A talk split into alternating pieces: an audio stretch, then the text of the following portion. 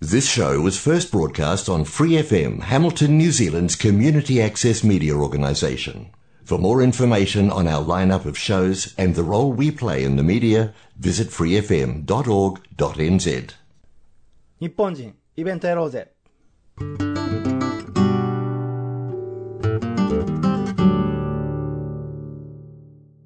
にちは。今日はですね、オークランド在住のキクのカレンさんに来ていただきました。 こんにちは。お願いします。えっと、実は今回そのカリンさんなんですけども、僕は去年までオー,、えーオークランドじゃないや、ワイカート大学に行ってて、そこで知り合ったんですよね。そうですね。1年前ですね。うんちょうど、え、1年前、学校終わったぐらいに、あの、作曲のコンペティションがあって、その時優勝してましたね。そうです。ノムさんに助けてもらって、録音関係で、本当に、あの時は、ありがとうございました。本当に助かりました。よかったです。ところでね、今じゃあ、えっ、と、オークランド、でも大学行ってんですよね。そうですね。えっ、と、今、専攻とか、今どんなことをしている方とかを聞きたいんですけれども、まず、はい。えーこう、ニュージーランドに来るまでの経歴とか、なんで、こう、どういった目的でニュージーランドに来たとか、軽く話してもらっていいですか？はい。私、初めてニュージーランド来たのは交換留学の時で、3年前かな ?2018 になるんですけど、はいその時は大学は別に音楽とかじゃなくて、その、まあ、リベラルアーツの大学に日本で行ってて、その一部で音楽の授業を取れるってことで、オークランド大学で音楽の授業を取って、で、そこで素晴らしい先生に会ったんですね。キャサリン・オースティンっていう、今、ワイカット大学で、たまたまオークランドに、あの、一年間だけちょっと、サブというか、手助けでこう来てて、それでキャサリンが私の先生になったんですけど、もうその先生が、本当に、あの、私の音楽に対する価値観とか弾き方とかをもうすごい、何、変えてくれて、もう今まで以上に自分のテクニックが上がっただけじゃなくて、なんか自分が出せる音の範囲が広がったような、なんていうのかな。もう、なん、先生の教え方っていうのが、すごく、もう、体の仕組みをすごい意識して、あの、教える先生で、関節のつながりとかうん、それをどう使うことで音が、体がかこう反響して響くだとか、すごい深くて、うん。あの、楽譜であること以上のことを教えてくれる先生で、もうその先生の元に戻ってまた習いたいなってことで戻ってきたんですけど、ニュージーランドはもう国自体もすごくもう好きで、この緩い感じで、もう人口も少なくて自然たくさんで、国自体にももうずあの住んでいきたいなっていう国だったので、まあそれが、まあ先生が一番大きなきっかけなんですけど、国自体にもすごく惚れて戻ってきました。え、それまでは、そしたら、あの、音楽で、こう、音楽をもっと深く勉強して、それで何かやっていこうということはあんまり考えてなかったんですか？音楽はずっとあの、人生にあったんですけど、うん。うん、そこまで音楽で仕事をしようとか、音楽で、なんていうのかな。音楽に関する将来ってそこまで深く見えてなかった気がします、それまでは。そうすると、じゃあ、そのキャサリン先生が、もう人生をそうですねガッと大きく変えた感じなんですね。大きかったです。うん。で、じゃあ今はその、えっと、こ去年、ワイカトは卒業して、今、オークランド大学いるじゃないですか。はいまあ、。専攻は、何をされ、何を専攻して勉強されてますか？オークランドは、まあ、今、延長線、去年やってたことの延長線っていう形で、まあ、ポストグラジュエットの音楽教育はい。をメインで今やってて、あともう1ヶ月で卒業になっちゃうんですけど、ね、そうですよね。おそう急ですねですよね。早いという。なんと。そうですね。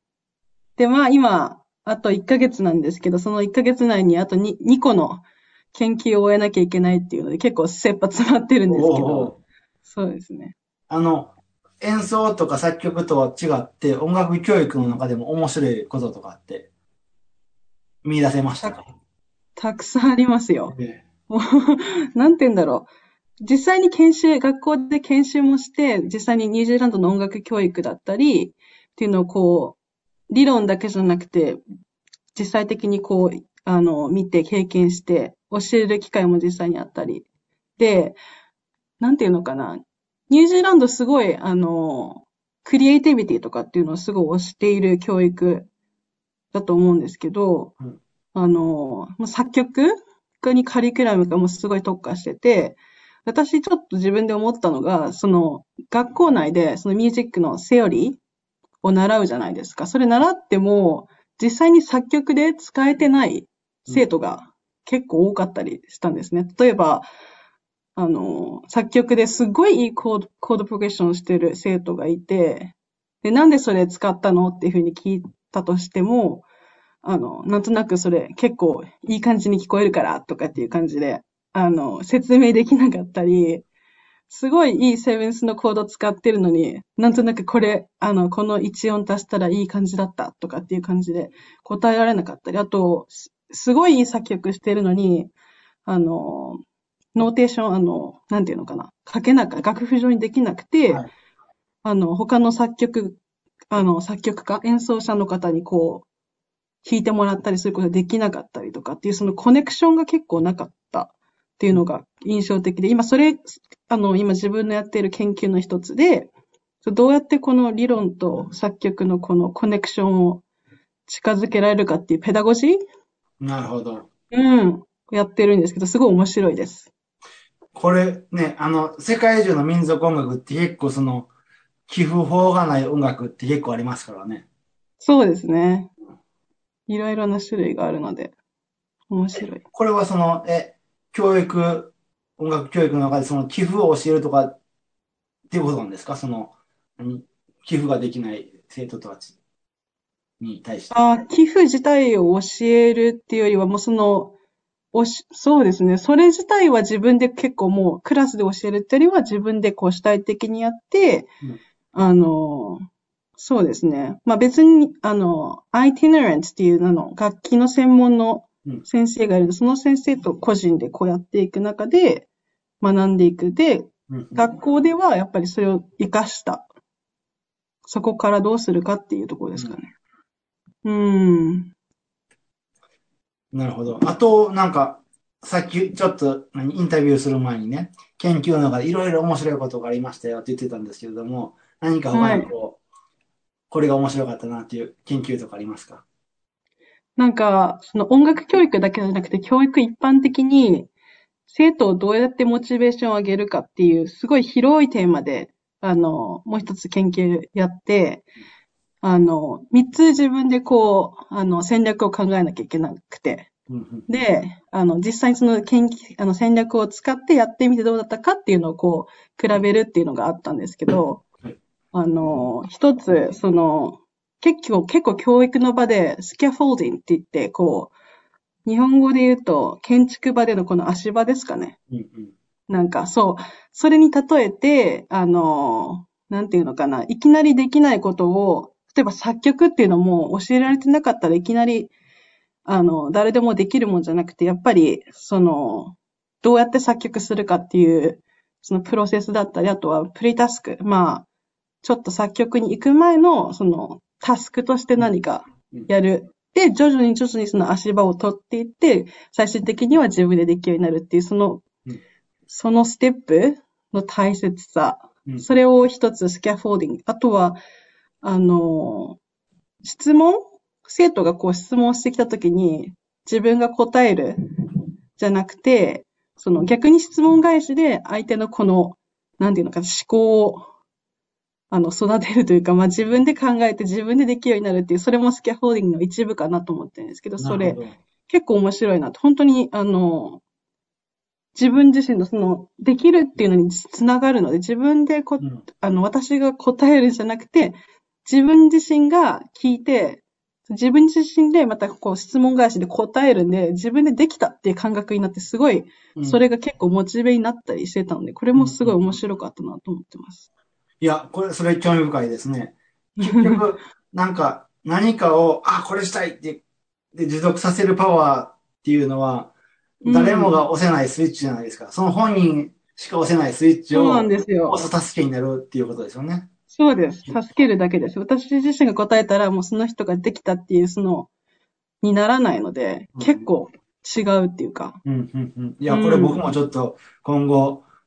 あの、参考にさせてもらいたいなと思いました。あと、み3つあるって言ってたじゃないですか。その、はい。あスキャフォールディングと、スキャフォーディングが一つで、あともう一つは、ちょっと似てるんですけど、はい。あの、む自主性を与えるってことって、すごいオプションを、あの、レッスンの中でこう与える。うん。例えばもうレッスンの内容でもいいですし、トピックでもいいですし、お順番でもいいですし、どういうふうにやるかっていうのを、向こう自身に決めさせる。決めさせたことで、選んだからにはやれよっていう、なんていうのかな。その、言われたままにやるんじゃなくて、自分が選んでるからできるっていう、その、それも結構効果がありましたね。うんなるほど。自主性っていうか。自主性。うん。うん。まあ、最後のやつは結構もう本当に基本的なんですけど、まあ、良好な関係生徒との。あうん。もう一番大事あ。だと思ってるんで確かにそこ大事ですね。もうそこがないと全然何ももうモチベーションもどっか話にもならない。うんので、本当にもう最初の自己紹介というかもう、あの、お互いを知る、あの、工程をもう、全然、あの、もうたくさん時間使って、あの、私やったのは、なんていうのかな。まず自分のこと知ってもらわないと、向こうは自分のことしらけ出そうとしないので、パワポでクイズとか作って、自分が、この中で私に当てはまらないのはどれでしょうっていうふうに、ちょっと面白おかしくやって、へー。その、ありえないようなことを何個か挙げた中、一つなく一つ、そのうち自分やったけど、ありえなく聞こえるようなものを入れたり、それで結構生徒の関心得て、あとは自分、生徒に、あの、自己紹介してもらうんですけど、その多分、シャイな子と結構いるんで、ニュージーランド。うん。あの、紙にこう、あの、なんか四角形で書いてもらって、その、自分の部屋みたいにして、うん。この部屋にはこういう自分がいますとかっていうふうにやったり、あと絵？絵を描いて自分を、絵を描くことで自分の良さを伝えるみたいな、それも結構、へうん、コミュニケーションとして良かったです。ーなんか最後の話聞いてて、いや、本当にその通りだなと思って、なんか僕最近ね、ちょっと自分ことになるんだけど、近いような経験をして、今年あの、ニュージーランドって、マオリの学校あるじゃないですか。ミュージはいはいので、テワナンガ・アオテアロワっていう学校。うんうん。そのコース僕今取ってるんですよ。おー、すごい。で、そこは音楽とは関係なく、ないんですけれどもね、そこで一番最初にやってるのが、マオリ人の、もう本当にマオリの学校で行った時に、うんもう自。分の紹介して、毎回先生は絶対全員に話しかけて、もう何かあったら喋ってねって、とにかく、こう、喋、お互い喋って分かり合っていくことが一番大事なことやからねっていうところすごい大事確かにうんそうするとそのクラスすごいみんな行きやすくなるんですよね。ですよね。最初、すっごい大事だと思います。あと、すごい、なんか、周りのこと気にしたり、こう、こんなバカな質問していいんかなっていうのもしやすくなる。うん。もう環境づくり。うん、だから、最後のは本当にうなずきますね、その、先生との。うん。うん。ちょっと、この3つ、僕も今後、ちょっと自分のレッスンに参考にさせてもらいます。ありがとう。あ嬉しいです。で、あの、作曲とか、あの、パフォーマンスは続けてるんですか？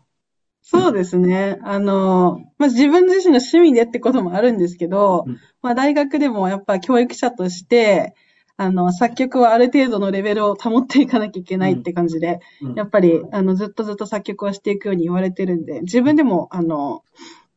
好きなこととして、もうどんどんやってます。去年は、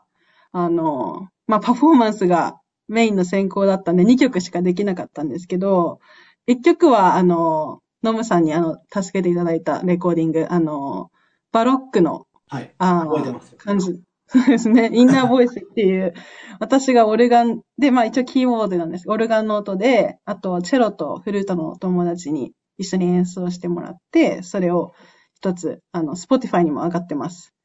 あとは、えっと、もう一つ、今日このラジオで紹介させていただきたい日本の、あの、ジャパニーズノスタルジアという曲を去年、あの、書いたんですけど、いいですね、それ。ぜひ。そうですね。あもう去年まさに。曲について、こう、なんか、こんな、こんな曲だよとか、こんな風に作曲したよとか、思うこととか。ああ、ぜひ、えっと、去年、まあ、日本すごく恋しくなって、あの、コロナで帰れないし、うん。まあ、まあ、その日本語美味しいなっていうまあ気持ちから一応作ったものなんですけど、あの、自分のルーツ、まあ、マオリでもあるファッカパパとかっていう、うんあの、自分のアンセストリー、自分の祖先を知って自分がどこから来たかっていうのにつながる、あの、作曲したいなと思って、まあ、結構日本、あの、日本の伝統的な音楽の分野と、あと、今、近代的な作曲うん。の技法もちょっと取り入れたいなと思って、両方入れたのがポイントなんですけど、うん。まあ、えっと、伝統的な分野としては、まあ、楽器そのものを、琴と三味線と尺八を全部、あの、入れて、あと、日本の音階 ?5 音階かな？ペペンタトリックスケール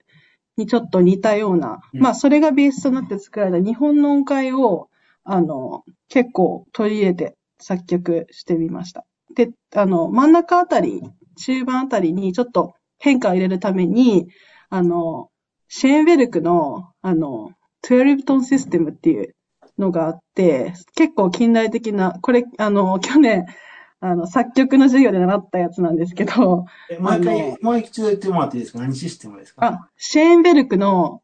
あ、12トンシステム。あはい日本語、日本語だと12音音階とかかな？音そうですね。そうですね。うん、そんな感じの、その、ド、ド、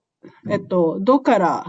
シまで、シャープ含めて12の音を、あの、リピートなしで全部使っていくっていう、あの、作曲技法で、あの、まあ、い簡単に言うと超、あの、に属さない曲なので、結構ランダムな感じに聞こえるんですけど、あの、変化入れるのに面白いかなと思って、ちょっと使ってみました。そこが結構面白いポイントかなと思います。うん、なるほど。うん。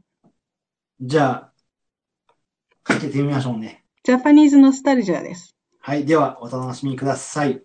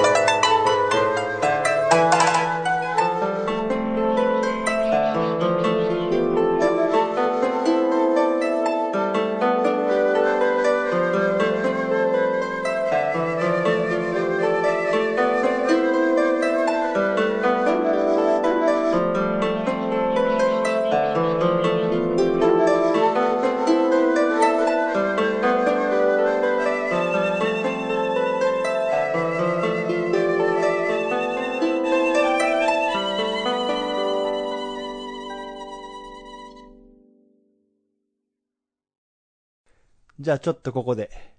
一旦区切りましょうね。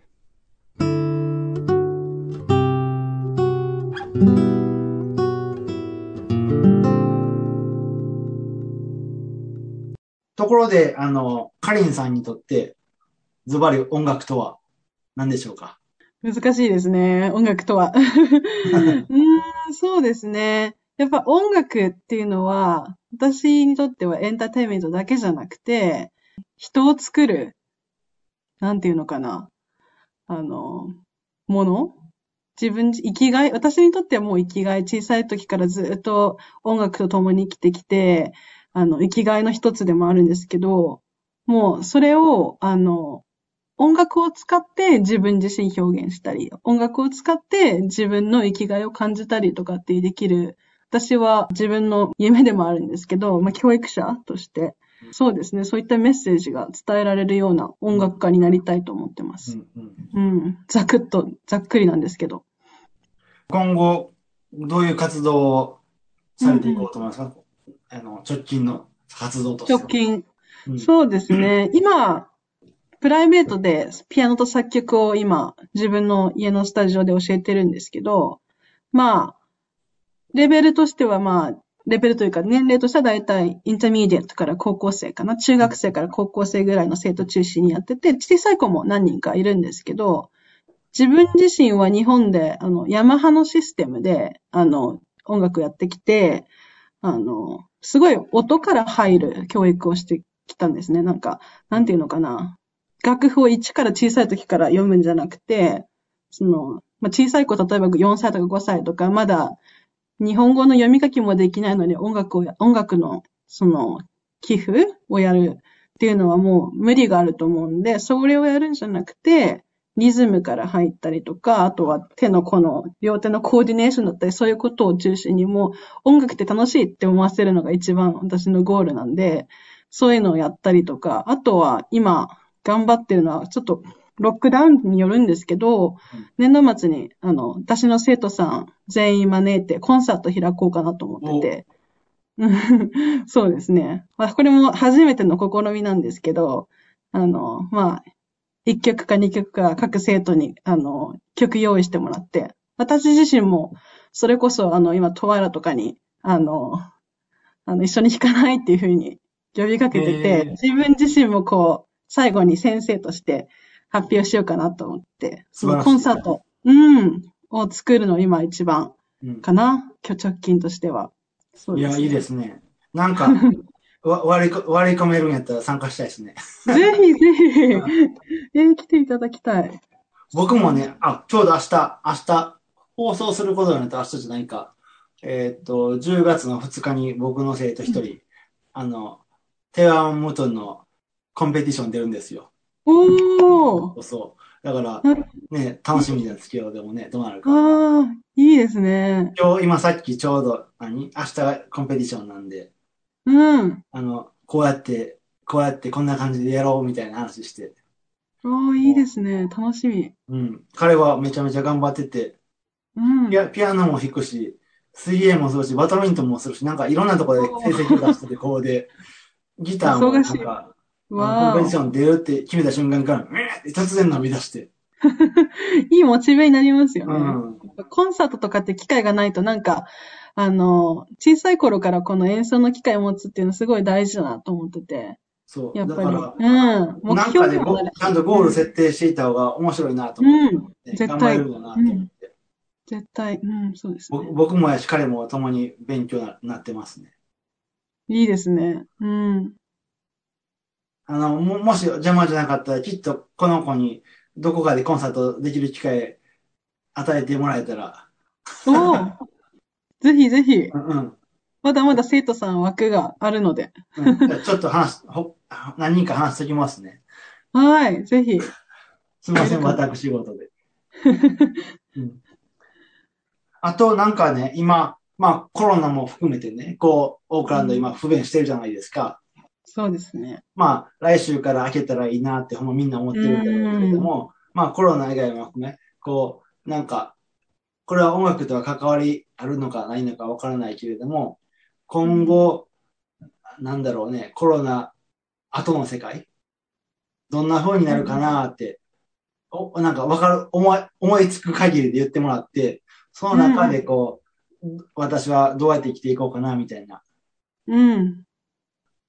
ことってわかりました。あ話せますか？うん、そうですね。まあ、もうコロナがあったことによってもう、いろんなものがオンライン化して、うん。もうみんなどこでも、なんていうのかな。もう学校で行ったらすべてのもう、リソースというかまあ、教材とかも全部ネット上に上がって、もう生徒はもう好きな時間に見ていいし、そのもうライブであることももう強要されなくなってきたっていうか、うん。私は、そうだな、場所とかもう時間とかに関係ない空間がこれからもっともっとできていくんじゃないかなと思ってて、うん。まあ、私、まあ自分の大きな夢で言ったら自分の、あの、音楽スタジオを開きたいんですけど、まあ、それを作る上でも、ニュージーランドをベースにしたとしても、もうこれから場所とか時間関係なくなっていったとしたら、私日本にも、あの、音楽家の友達がいるんですけど、まあその子たちとこうコラボレーションしたりして、日本とのコネクションを持ちつつ、あの、活動を広げていったりとか、あとは、そうですね。まあ自分のスタジオの中ではやっぱり一方的な教えっていうよりは、あの、すごいクリエイティビティを活かしたくて、自分もそれで作曲が好きなので、あの、いっぱい生徒に、あの、チョイスを与えて、いろんな、その音楽、まあ 音楽の話にまたなっちゃうんですけど、うんその、音楽ってこの自分の表現でもあるので、あの、一方的に私がこうした方がいい、こうした方がいいっていうよりは、いろんな表現の仕方があって、こう